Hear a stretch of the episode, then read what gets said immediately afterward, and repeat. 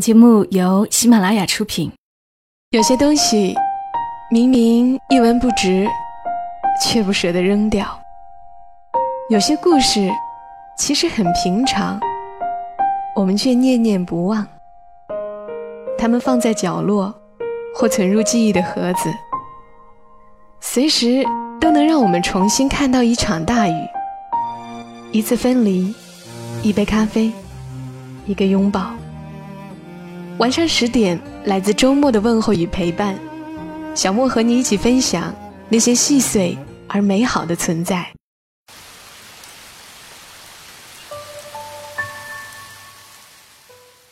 欢迎你的收听，这里是晚上十点，我是小莫，在周六的晚间和你分享那些细碎而美好的存在。就在刚刚，我因为一些已成定局。已经无法改变的烦心事，坐在电脑前呆坐了一阵，眼泪无声的掉落。我迅速关上房门，不想被帅毛毛，也不想被我女儿看到。我不知道我自己的眼泪水竟然可以这么多，可以一直流个不停。突然想起很久以前看到的一篇文章，叫。深夜痛哭的人，嗯，不是柴静那篇，是一位作者叫王江山所写的，倒是想读给你们听一听，也读给自己听一听，有时候还能有眼泪，也不是坏事儿。深夜痛哭的人，作者王江山。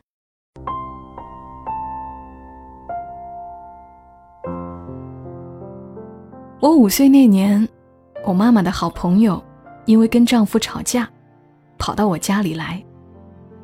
她仍是穿戴整齐，看不出离家出走的狼狈相。端然坐在我家的客厅里，也只是跟我妈抱怨丈夫的不负责任，婆婆的刁难。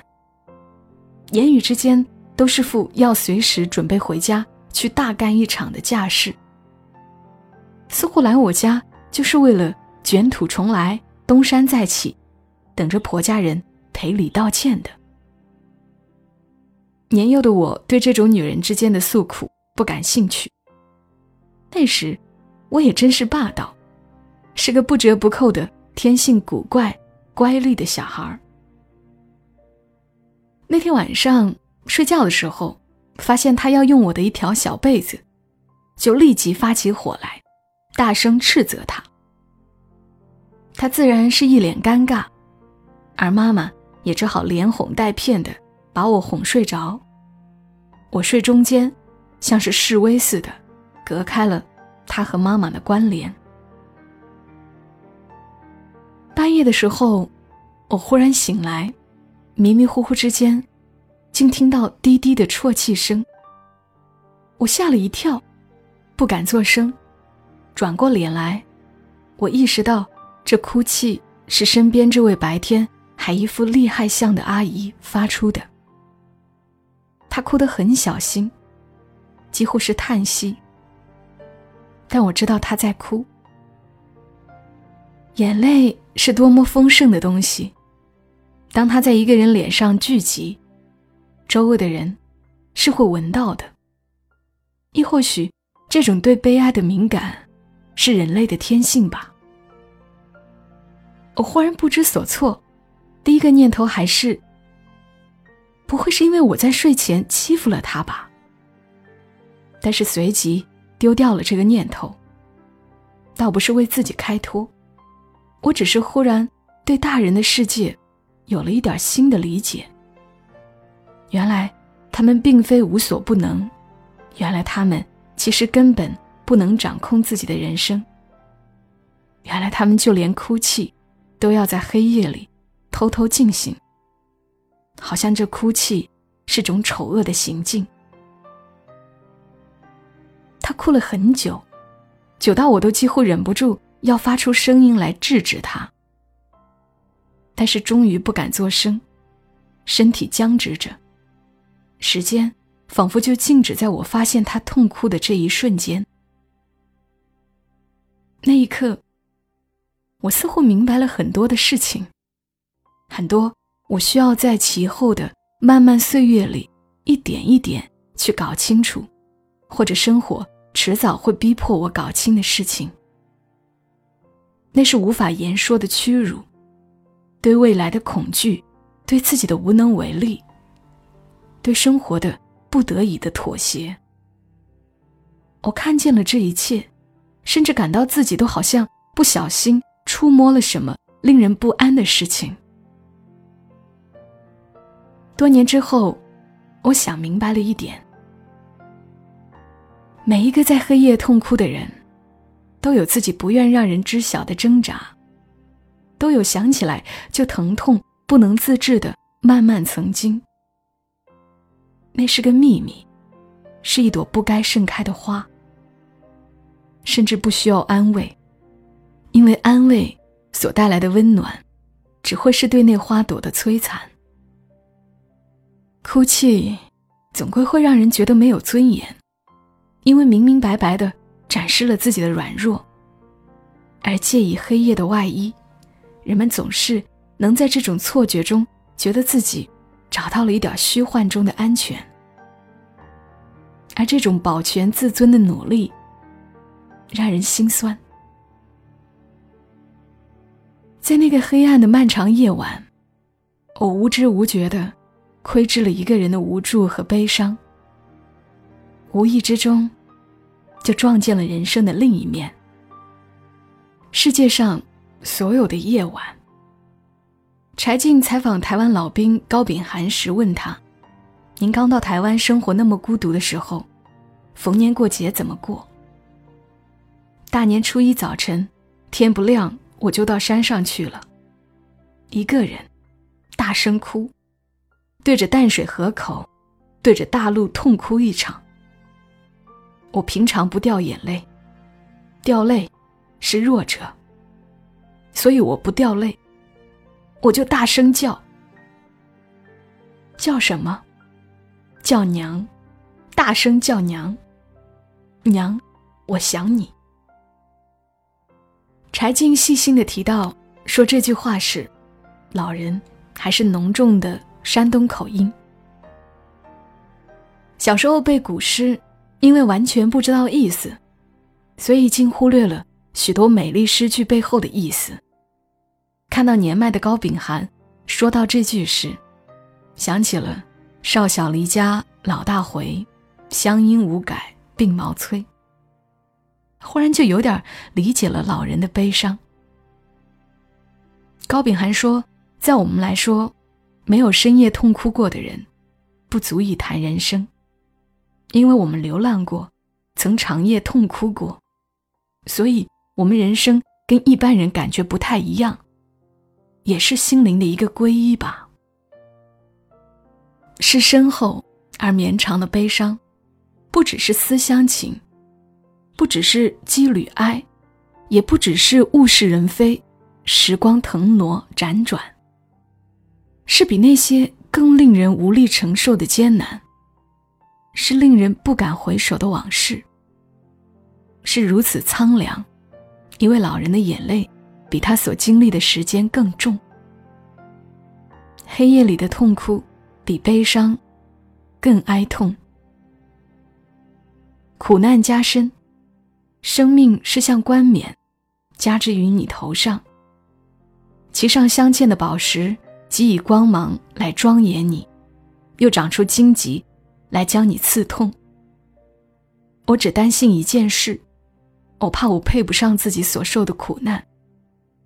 人们常说，生日那天是不能哭的，会影响一年的运气。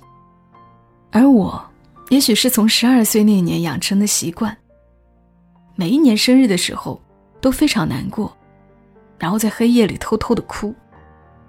我练就了非常好的哭泣方式。真的可以做到悄然无声。先屏住呼吸，如果要抽泣的话，就快速将它转换为叹气。时间久了，这声叹息也会渐渐变得微不可闻，于是就真的无声无息了。这个换气的过程其实并不轻松，常常会在胸口憋一口气，但我常常像是欣赏自己的窘态那样，冷静的感到眼泪正在快速溢满双眼，然后扑簌簌的掉下来。我用“扑簌簌”，是因为眼泪已经在眼睛里结成了很大的一滴，甚至可以在它掉落的瞬间，寻找到它的轨迹。当然，我看不见那轨迹，因为我哭泣的时候，总是在黑暗中，是非常非常深重的悲哀。当一个人在黑夜里哭泣的时候，他会觉得整个世界只剩下了自己。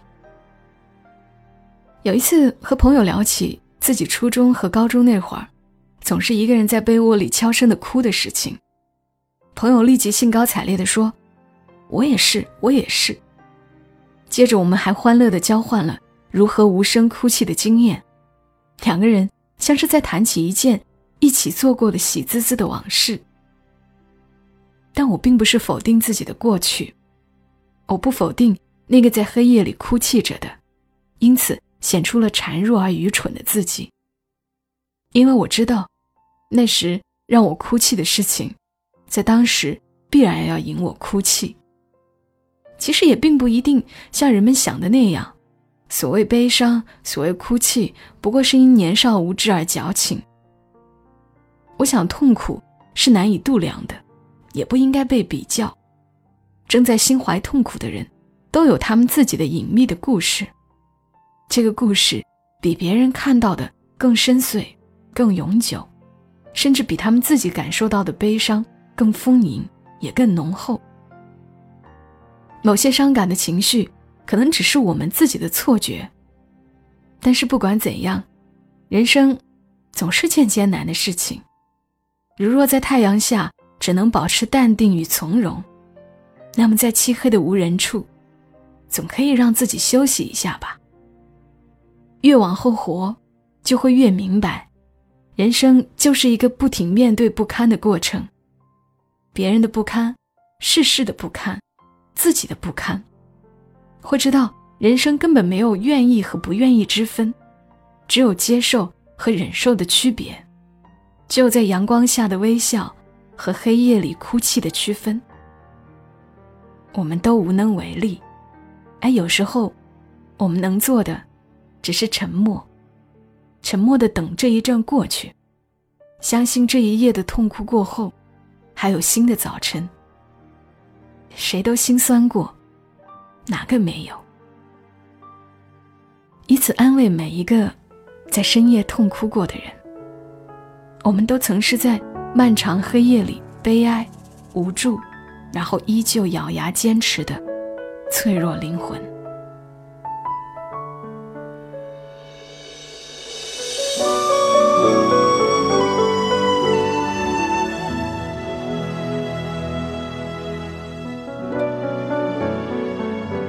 刚的文字来自作者王江山，深夜痛哭的人。可能此刻正幸福着或内心平和的人，会觉得这样的文字略显矫情。我倒是愿意你正这么想，说明目前的你很满意自己的生活。但此刻，若你也有些难过，也不要紧，哭一哭，明天都会好起来的。总会有深夜掉泪的时候，只希望这样的时候少一点而已。好啦，今晚的节目就陪伴你们到这儿，谢谢你听到我的声音。这里是晚上十点，收听小莫更多的声音，可以在喜马拉雅 APP 上搜索“小莫幺二七幺二七”，添加关注。我们下期声音再会吧，祝你一夜好眠。小莫在深圳，跟你说晚安。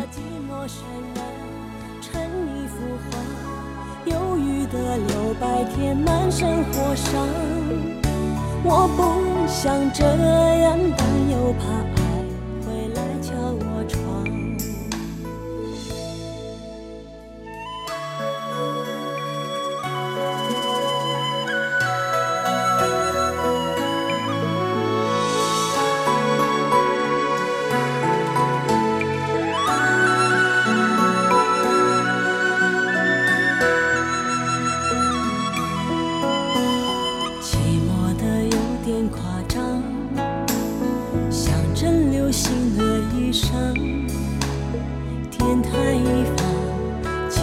情歌弥漫，许多人红了眼眶。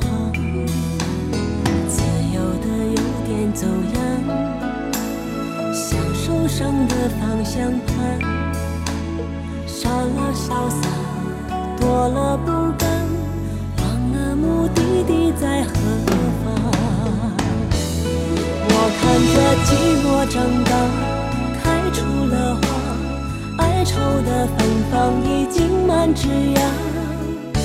沉默的微笑，希望还藏得住就挣扎。我看着寂寞渲染成一幅画，忧郁的留白填满生活上。我不想这样，但又怕爱会来敲我窗。喜马拉雅，听我想听。